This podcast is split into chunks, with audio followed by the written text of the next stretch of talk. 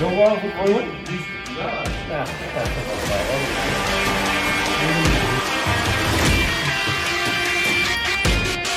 Ya comienza Rufeando con Alex Blanco y Jorge Legorreta.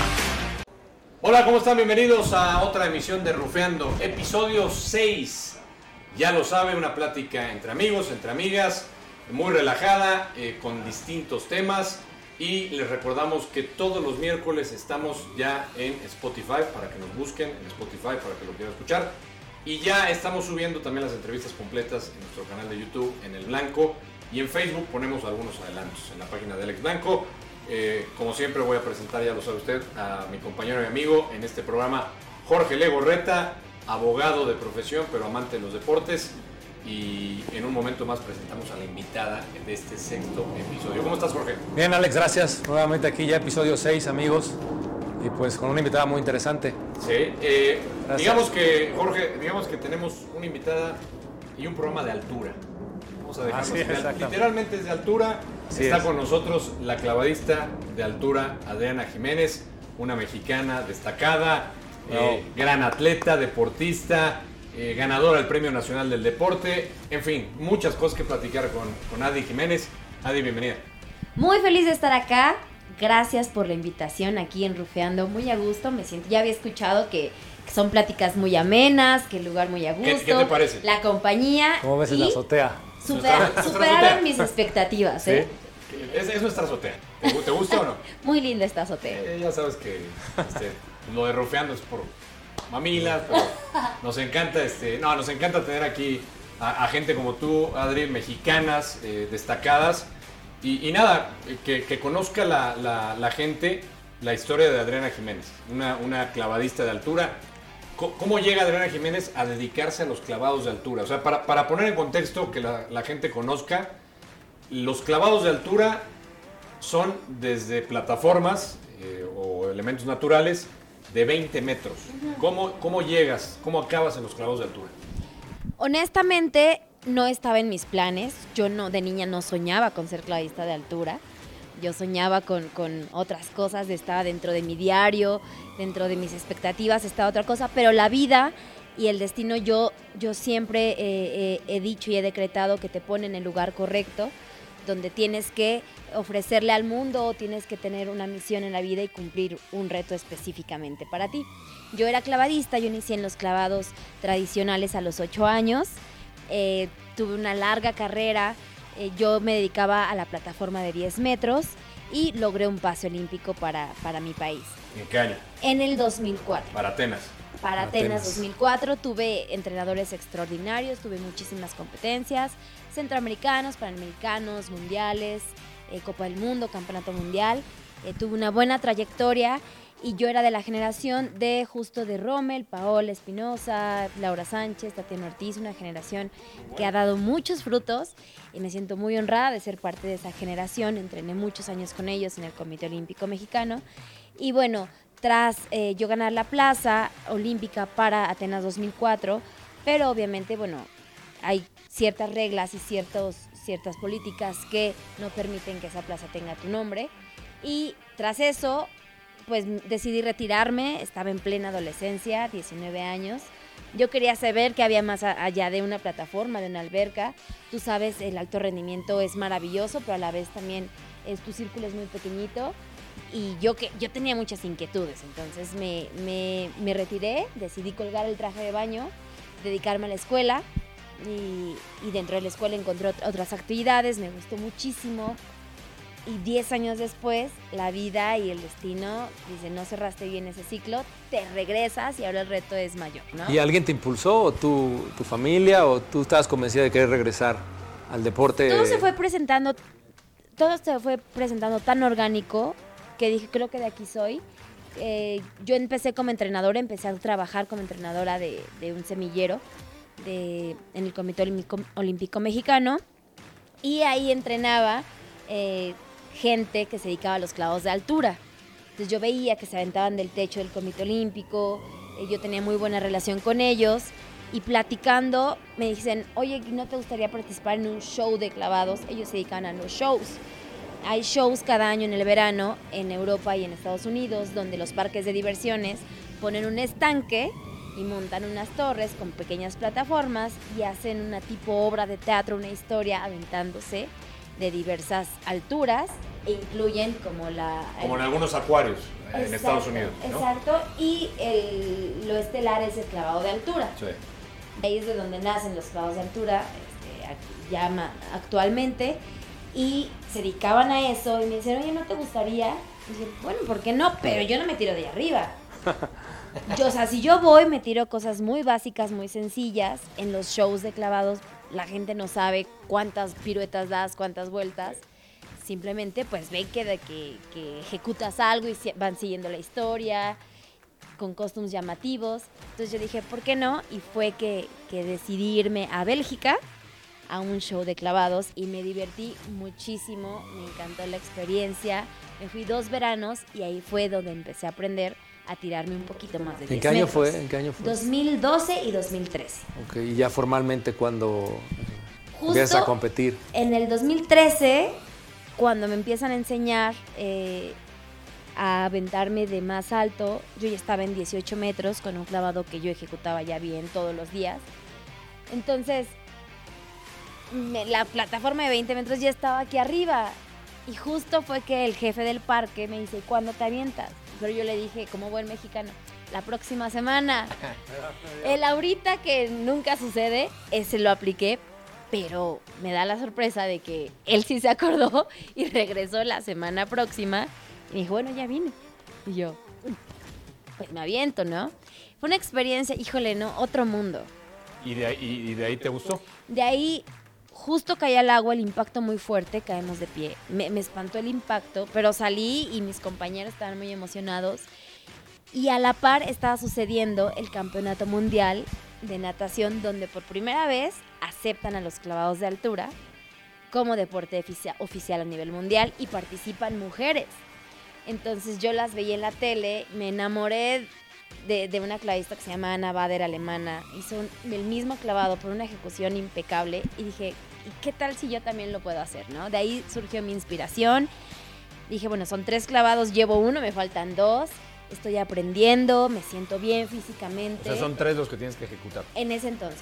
Y ahora, en la actualidad, ¿cuántos? son? Cuatro. Cuatro. ok. Entonces, pues empecé como co- con, las ideas, ¿no? Empecé a maquilar en mi mente que mi, mi carrera no había ter- terminado, al contrario, yo creo que iba a empezar algo novedoso. Y fue de ahí que lo empecé a compartir con mi familia, mis amigos, y ahí empezó la motivación.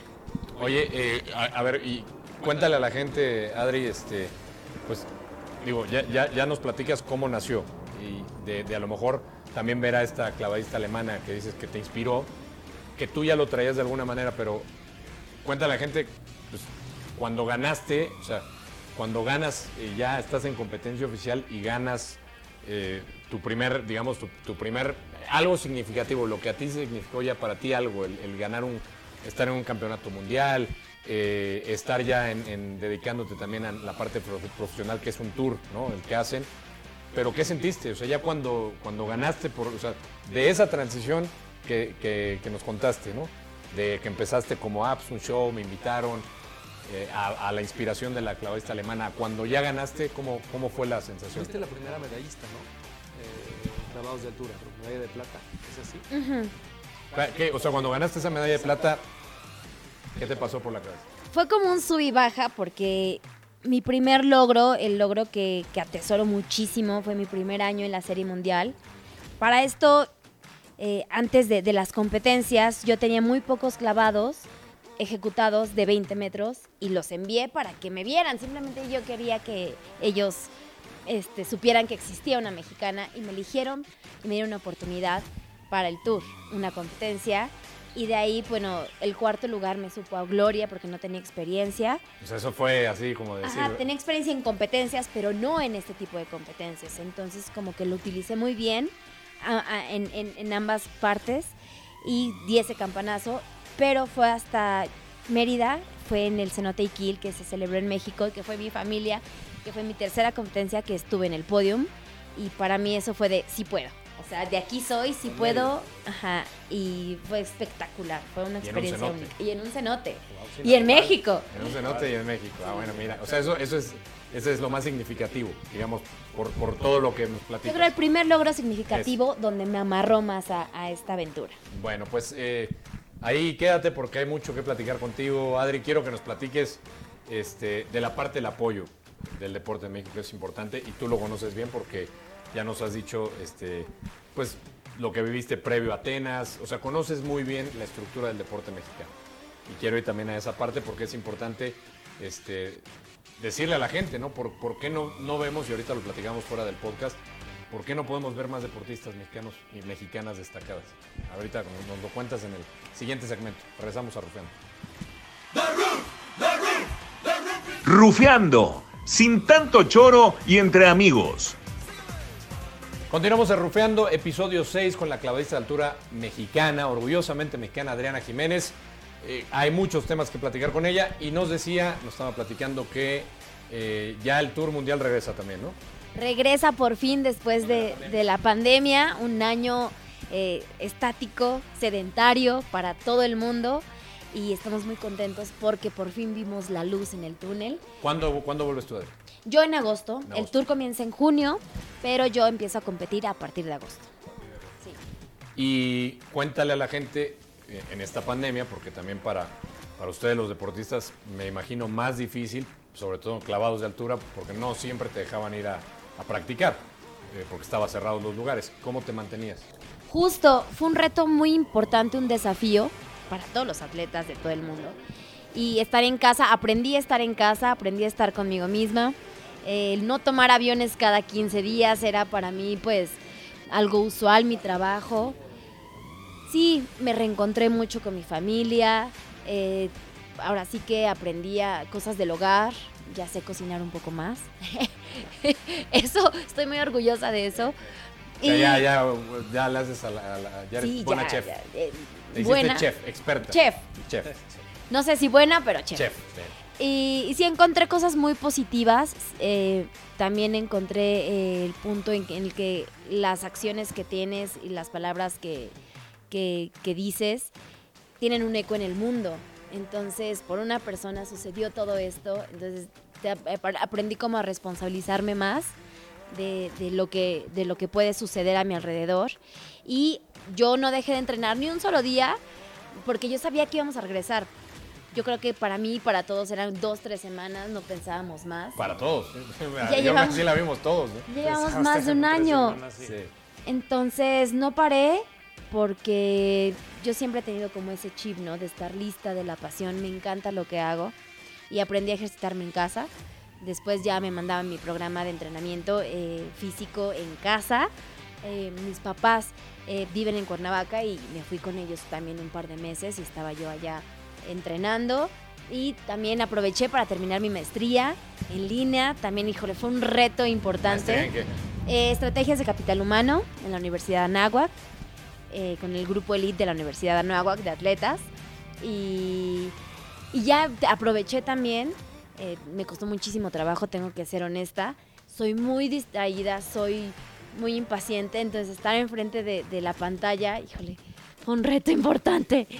Tenía que tener ahí botanitas o algo para, para poder sobrellevar las tres horas de la maestría, pero lo logré y bueno, poco a poco ya se fue viendo la luz, poco a poco nos abrieron instalaciones, la Alberca Olímpica me abrió las instalaciones para empezar a entrenar junto con mis compañeros, íbamos dos veces a la semana, pero eso fue hasta septiembre. Entonces sí fue, híjole, un reto de calma, paciencia, pones a prueba muchas cosas que no- yo como atleta no imaginaba. Es lo que yo te quería preguntar eh, sobre la preparación. ¿Cómo es la preparación de una clavadista de altura? Y también en relación a, a una clavadista de plataforma, o una clavadista normal de trampolín. Olí- trampolín, de Juegos Olímpicos. O sea, hay diferencias eh, y me imagino que tiene que ser una, tienes que tener una preparación mental muy fuerte, ¿no? una concentración increíble. ¿Cómo es? Y también la alimentación. ¿Cómo, cómo, cómo te prepara? Nos tenemos que, que preparar en todos los aspectos. Bien dices tú, eh, lo mental es fundamental. La fuerza en el gimnasio, eh, también la, la técnica fuera del agua, que es dentro del gimnasio de clavados en seco. le llamamos en seco porque tenemos esponjas en lugar de agua, tenemos un arnés donde simulamos nuestros clavados, el ritmo. Entonces eso es fundamental. Y por supuesto, pues ya este, viene la, la- la prueba grande, ¿no? Que es el agua, donde pones en práctica todo lo demás. Pero aquí la, el detalle es que no tenemos nosotros pues facilidades de lo- una plataforma de 20 metros. Entonces, nosotros, el arnés es bien importante para mí, ajá, es donde puedo hacer como mi clavado completo, lo más parecido a como lo hago allá arriba. Arnés fuera del agua, dentro del agua. Y este partimos nuestro clavado en tres, lo dividimos, eh, lo separamos, es la entrada al agua, bueno, la salida, ejecución en el aire y la entrada al agua. Y ya el cerebro es tan extraordinario y tan magnífico que cuando ya estamos parados allá, lo junta todo Automatizado. y, este, automatizado. automatizado. Sí, y por, por supuesto que entra lo mental. Ahí viene el- mi coach mental, mi, mi psicólogo deportivo, que les mando un saludo, mi coach Alfredo Chávez. Saludos, Gracias. Él no me ha O soltado sea, desde... ¿Cuántos entrenadores tienes? Son Tengo mi entrenadora oficial, preparador físico, ¿Quién es tu entrenadora? eh, Magin. Magin. Magin. Es la de siempre. Magin es, ha estado en los clavados siempre, ¿no? Sí, es ¿Cuánto lleva? ¿Ya lleva en México? más de 20 años, Ve- yo más de creo, 20 sí. Eh, me acabo de cambiar con ella hace un año. No era mi entrenadora. eh, actualmente ella es mi, entre- mi entrenadora. Yo empecé con eh, Antonio Martínez, posteriormente César Cuevas y ahorita Magin. Y los tres extraordinarios. Saludos a todos. Y eh, un coach mental que es... Yo empecé a tocar un puertas. psicólogo o Es el coaching, te da coaching, Coaching, herramientas este, para que tú las apliques dentro de, de esos sucesos que, que necesitas eh, realmente controlar, ¿no? El miedo es importante. Eh, es, Eso es- es, lo es- que te iba a preguntar. Yo siempre que veo en los Juegos Olímpicos a los clavadistas que están concentrados, listos para tirarse, me imagino que estarán pensando en esos segundos. Es decir, que tienen una concentración. Sí, sí, ¿Cuál que- es, qué, qué te pasa por la mente dos segundos antes de lanzarte? Sí, ¿qué Y piensas? más en, en un escenario como este, natural y Bueno. tan alto. Desde que va subiendo, me imagino. No, desde Sí, que te sí. despiertas, Sí. desde que vas en el avión. Pero, pero, o sea, ¿qué te llama la que- sí, sí. cuéntanos eso, ¿y qué te llama la atención? Bueno, en, en- en- a nosotros es el, el- el miedo es, híjole, a veces te rebasa. ¿Cómo La adrenalina, la presión. Antes, mucho antes de, de ya tomar el vuelo y antes de que tú ya estés lista para tu competencia, tienes que entrenarlo. En los, eh, justo con visualizaciones, te visualizas en el lugar, te visualizas cómo va subiendo, visualizas cómo es la, la vista. Es un, es un panorama espectacular, pero también aterrador. Recordemos que, que son lugares naturales a los que yo me A expongo. las alturas no les tenías miedo nunca. Entonces, no, sí, o sea, yo nunca me había expuesto a eso y conocí realmente el miedo, o sea, lo palpé, lo sentí, estaba aquí conmigo. Pero lo disfrutas. Ahorita Pues, ya. Antes no dormía, no comía, tenía mu- yo te decía, ¿qué hago aquí? ¿En qué momento me decidí a hacer esto? O sea, es una adrenalina que tienes, o sea, Sí. ya, ya está en, ya, es en- ya está en ti, o sea, ya, lo disfrutas, pues. Ahorita ya. Ya. Pero me costó mucho trabajo, por eso empecé a tocar puertas. eh, mi, mi coach mental eh, ha estado de la mano conmigo. Tuve también va- varios psicólogos deportivos y ellos me han ayudado con visualizaciones, con ejercicios de respiración, Eso es lo con que- este, O sea, la meditación te funcionaría. La meditación es esencial Meditas. para mí, medito. Claro, para aclarar Claro, tu mente, ¿no? calmar tu mente. Sí, para estar tranquila, obviamente, pues tienes ejercicios para activar tu, tu cerebro, para la, la respiración es sumamente importante y te tienes que conocer, tienes que saber qué es lo que realmente necesitas. Alguien se necesita activar, yo me necesito bajar. Entonces, es extraordinario, yo aprendí a conocerme y aplico lo, lo, lo que, me, lo que me ayuda. Mi, mi respeto, sé porque digo, 20 metros, o sea, yo veo el trampolín y me asusto. Yo veo el trampolín y Ahora, sea, la- yo no me tiro ni clavado. ¿La sí. mínima es, es 20 o hay más? También puede ser más alto. La rama femenil 20, varonil 27. Pero tiene que ser eh, mínimo, es decir, 20. No puede ser ni menos de 20 ni, ni arriba de 20. Mira, 20 es la en fina, Es la en fina es 20, 20. exacto, porque Pero es los- más controlado. ¿y pero escenarios las- naturales? Los escenarios naturales varían un poquito. puede ser un poquito. poquito 21, más. pero no más de 22. No, pues es ¿Y que- te, ¿Y te llama la atención más los escenarios naturales? ¿Es un reto mayor para ti? Es un reto mayor, sí. Sí, por el oleaje no controlas. Es un lugar que, que no puedes controlar tanto. Estamos a salvo porque hay un scouting muy específico, pero al final no controlas la lluvia, no controlas las ¿Y olas. aquí en la alberca olímpica te da la altura? No, está la Ni- ni plataforma tampoco de- En el, ni en- tampoco en el comité. En el Comité Olímpico me subo al techo y ¿Cuántos son metros son? 14, pues son unas Fíjate. vigas, es una estructura y no puedo saltar, nada más me dejo caer. Oye, pero a ver, entonces dos segundos antes de, de- de- de aventarte ya no estás pensando, es decir, tu mente está en blanco. Tratas de que esté en blanco. Ay, yo me repito lo que tengo que hacer. ¿Qué te imaginas? O sea, ¿qué- qué- en- Nada. Nada. Nada. O sea, estás, sabes que estás ahí Mm. y, y ves el punto específico. Bueno, yo veo el punto específico donde tengo que, por ejemplo, que patear o ver y me repito lo que tengo que hacer. Arriba, uno, dos, arriba, uno, dos. Cuando ya tengo mucha adrenalina y muchos nervios, es de, sí puedes, sí puedes, sí puedes, tranquila. Ok, sí puedes". Y de hecho en, en videos se ve como hablo y hablo fuerte para escucharme. Porque sí, Para, porque te estás repitiendo lo que tienes que hacer. ajá, Ese o me es estoy tu- tranquilizando. Oye, pero entonces la preparación, a diferencia de los clavados de olímpicos, es muy parecida.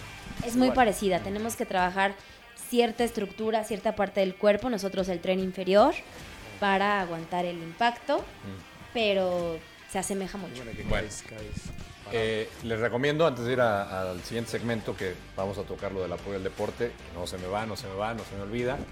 Este, porque ahí hubo un tema con, con Adri, un apoyo, una beca, si mal no recuerdo. Eh, ahorita pl- platicamos del, del apoyo y la beca que no sé si tienes o tenías, Ya la recuperé. la recuperaste. Bueno, de eso vamos a hablar.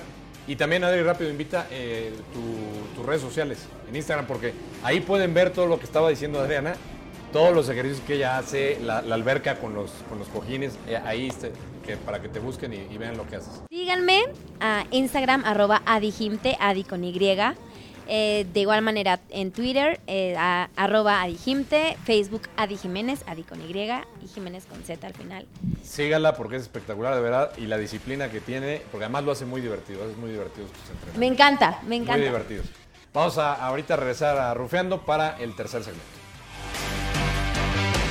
Cada semana, un invitado especial en los micrófonos de Rufeando. Continuamos en Rufeando, episodio 6 con Adriana Jiménez, clavadista de altura, orgullosamente mexicana. Ya nos explicó cómo empezó, qué es lo que visualiza cuando se tira desde los 20 metros, que mis respetos. Mis respetos, mis respetos. Y nos metemos en el tema del apoyo a los atletas. Y, y te tenía que hacer la pregunta porque eh, yo sé, Adri, que tenías beca y de repente ya no tenías la beca y que nos expliques qué pasó, o sea, por qué te retiraron el, el apoyo, por qué te retiraron esta beca. Bueno, eh, justo en el 2019 pues venía un nuevo ciclo para todos, nueva administración. eh, México tenía pues cambios importantes y también hubo cambios importantes dentro del deporte. Pues obviamente se estaba ajustando todo. eh, hubo alguna pues eh, inconformidad de, varios atletas, incluyéndome por pues la ausencia de, de- algunos de la beca en algunos meses, por la baja eh, de, de- de algunas otras, por el recorte de presupuesto. Eh, dile a la gente eh, por qué reciben ustedes la beca, o sea, cómo, cómo califican ustedes para esa beca deportiva. Bueno, le- los atletas elite tenemos una beca dentro de un fideicomiso y tienes que estar rankeado dentro de los ocho primeros del mundo a cierto nivel, ¿no? Ya sea eh, en cada deporte tienes un parámetro específico y cuando... Lo cual tú lograste. Ajá. Y co- gracias a ese parámetro o gracias a esos resultados que yo, que yo he obtenido, que ha sido, bueno, dos platas mundiales, campeonato mundial, oro en Copa del Mundo, eh, he sido acreedora a, a ese, a ese apoyo y esos beneficios, ¿no? Ese beneficio incluye, pues, tu entrenador, tu equipo multidisciplinario que se conforma de, de tu entrenador, tu médico, eh, fisioterapeuta, eh, psicólogo y bueno, también pues la instalación y dentro de la instalación pues alimentos, hospedaje, para que tú simplemente te preocupes por entrenar y dar los resultados óptimos. Como debe de ser. Ajá. Eh, bueno, entonces pues yo eh, no tuve tanta conformidad eh, dentro de, de- de este ciclo en el 2019 por, por- no, no me encontraba como, como muy, muy tranquila o muy enfocada gracias a, a algunos movimientos importantes que hubo dentro de, de- la institución. Entonces pues levanté la voz. siempre he sido como un poco rebelde, no me gusta quedarme callada, me gusta pues luchar. eh, Por lo me- justo. Por lo justo, me gusta, ajá, los derechos. Y pues levanté la voz, eh, desgraciadamente pues no se tomó de la mejor manera. eh, o tal vez no lo supe expresar como, como hubiese sido lo más correcto. Y pues sí hubo un poquito de controversia y malos entendidos.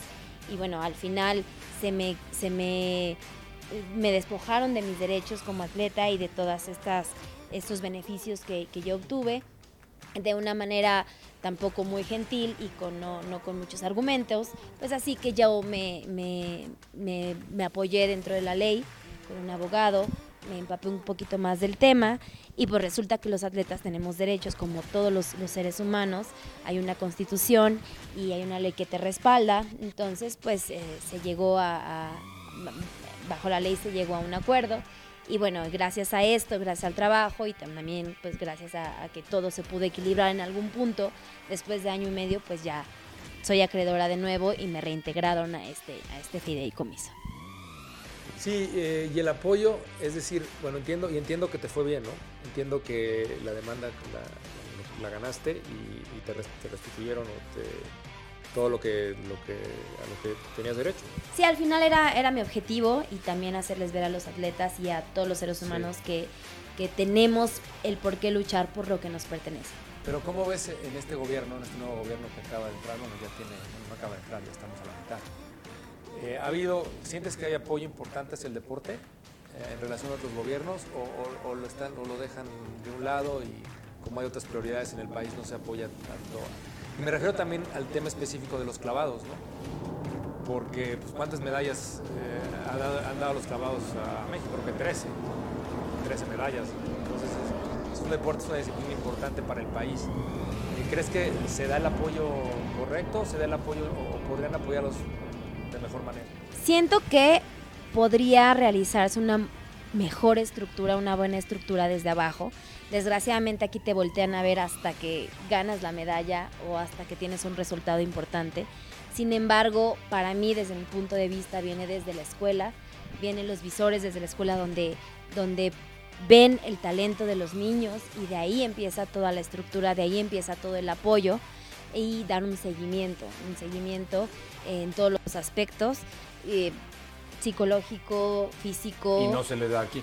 No, no, no, existe. Ya existe el apoyo hasta que ya tienes un nombre o una cierta posición o un ranking. Entonces, yo siento que hace falta mucho esa estructura porque muchos talentos se pierden en el camino. O sea, eso es lo que tú consideras que se necesita para producir más más atletas, sí. De alto rendimiento y, y exitosos. Y exitosos. Claro, sí, dar seguimiento y justo también dentro de estas decisiones de los olímpicos hacerlo más más ecuánime, tener mucho más balance y siempre ver al talento, a la persona que se lo merece, no tanto la cercanía que tengas por amistad o, por alguna relación externa, siempre ver por el bien común, no nada más por el bien personal. O sea, si, yo te pregunto, eh, ¿qué piensas de Ana Guevara? Pienso que es una extraordinaria atleta, sí, una extraordinaria atleta. Y le falta un poco más de experiencia. Con, eso contestaste. Le falta un poco más. pues sí, ganadora de medalla de plata en Olímpicos. Sí, este, increíble, extraordinario, sí. Pero eh, es que te lo pregunto porque a lo mejor tenemos o pensamos que porque va a llegar un atleta va a cambiar porque el atleta vivió eh, lo, del deportista. Sabe la estructura del deporte. O, sabe lo que va a necesitar el deportista. Pero necesita estar preparado para saber administrar, ¿no? Claro. No nada más es un tema deportivo, administrativo, eh, de estructura. Entonces sí tienes que tener cierta preparación y ahí también viene el apoyo, ¿no? Un atleta no solamente tiene que dedicarse a una cosa, tiene que también saber de, de otros aspectos de la vida y estarse preparado financieramente, psicológicamente, en lo familiar, en lo emocional, porque cuando terminas tu carrera es de a dónde voy, qué hago, me gasto todo mi dinero, me quedo en la ruina de que vivo. Entonces es donde realmente tú tienes que, saber. Que le ha pasado a varios medallistas olímpicos. Muchísimos, muchísimos. ha pasado. Sí. Entonces. Pues, ¿Tú crees que ha habido más apoyo en otras administraciones? En las administraciones anteriores. ¿Ha habido.? Yo creo que ha sido diferente. La estructura ha sido muy diferente y todo se va a ver reflejado, pues, en los resultados. ¿Y no crees que ayudaría o sea, entiendo que tiene que ver con los gobiernos y con, el cambio de cada seis años. Pero es que ese es el, el problema, o sea, no hay continuidad. Justo. Eso es lo que quería, sí. Exacto, no hay una continuidad, es como, si- son bloques, ¿no? En cada bloque todo cambia, entonces se necesita un mismo sistema para seguirlo, para darle seguimiento y, ver los, los, los resultados a un futuro, pequeño, mediano y largo plazo. Es que ese es un problema, ¿no? Porque, por ejemplo, en la administración de Calderón, creo, estaba Bernardo de la Garza, que dice que te fue muy bien con él.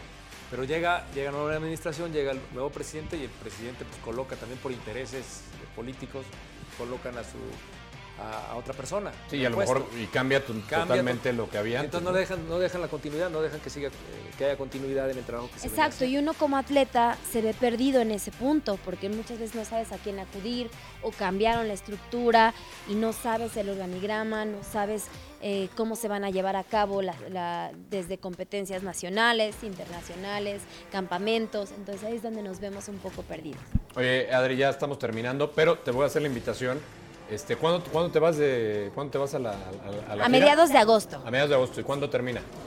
eh, por octubre más o menos, O sea, estás de regreso por octubre. octubre, noviembre, Bueno, sí. por- por- vamos a hacerlo en noviembre. Te, te vamos a, a comprometer a que vengas a Rufeando. Va. Que vas a Y- regresar con muy buenos resultados. Y los voy a traer acá, acá los voy a poner. Exactamente, acá vas a poner Ya todo lo voy a decretar. Todo lo que ganes. Y sabemos, ¿a quién le vas al fútbol? A los Pumas. A los Pumas. Y por eso... ¡Goya! Exactamente. Puedes gritar el Guya. ¿eh? Y mira, y por eso te vamos a hacer este regalo. Para que te lo lleves. Gracias, voy a venir más seguido. Para que te la pongas. Está espectacular. 47 Brand, a ver qué tal. Mira, se le ve muy bien. Tú sí sabes de, Oye, de equipos ¿Estas competencias se transmiten por televisión? ¿En algún- Sí, eh, bueno, ¿Dónde te, Facebook, pueden, dónde te pueden seguir? Facebook Live, Instagram Live, también ahí en la página de Red Bull o Red Bull TV. Ahí. Red Bull TV. ¿Y cuándo es TV. la, la- la de agosto? 18 de agosto, Esa es en, en eh, Oslo, Noruega. en Oslo, Noruega. Me voy a Noruega. ¿Y qué tal? ¿Ya tienes estudiado el...? En esas ando, sí. Sí. Estoy estudiando el lugar, el agua fría, el ambiente. A ver si un día nos animamos a ir a un trampolín. Estaría Unos increíble. Uno de 5 metros. Estaría No, no, muy padre. El de un metro. Sí. Ah, Si empezamos ahí algo leve, sí, no, hombre, cinco metros. yo me encargo crees. de que se tiren de 10 metros. ¿De 10? No, hombre, ¿cómo Pero crees? así, parado. Sí, soldadito, Alex. Soldadito, no te avientas. ¿cómo? Híjole, voy a ver. Cuando eras niño no te llevaba tu mamá a las clases de natación. y Sí, te me tiraban ahí. de 10 metros. Te aventaban. Me traumé, me traumé. Sí, yo no podía. Pero bueno, ya nos comprometimos a. Yo no podía. bueno, vamos a comprometernos a eso. Cuando regrese Adri, a ver si nos animamos a ir a No, a ver, no. Van a Nos ir. comprometemos, Que va. sean hechos, no Ya. palabras. Bueno, y tú te comprometes a regresar aquí a Rufeando. Perfecto. Ya está en noviembre y nosotros vamos a. Felicidades, ¿eh? a. Gracias, Sí, gracias por la invitación. Felicidades. Adriana Jiménez, orgullosamente mexicana, grandes logros que ha conseguido, Premio Nacional del Deporte, felicidades. Y Adri. Puma de corazón. Y Puma de corazón. Gracias, Adri. Gracias a ustedes. Esto fue Rufeando, episodio 6. Nos vemos y escuchamos el próximo capítulo con Alex Blanco y Jorge Legorreta. Esto fue Rufeando, una producción de Creativa Comunicación.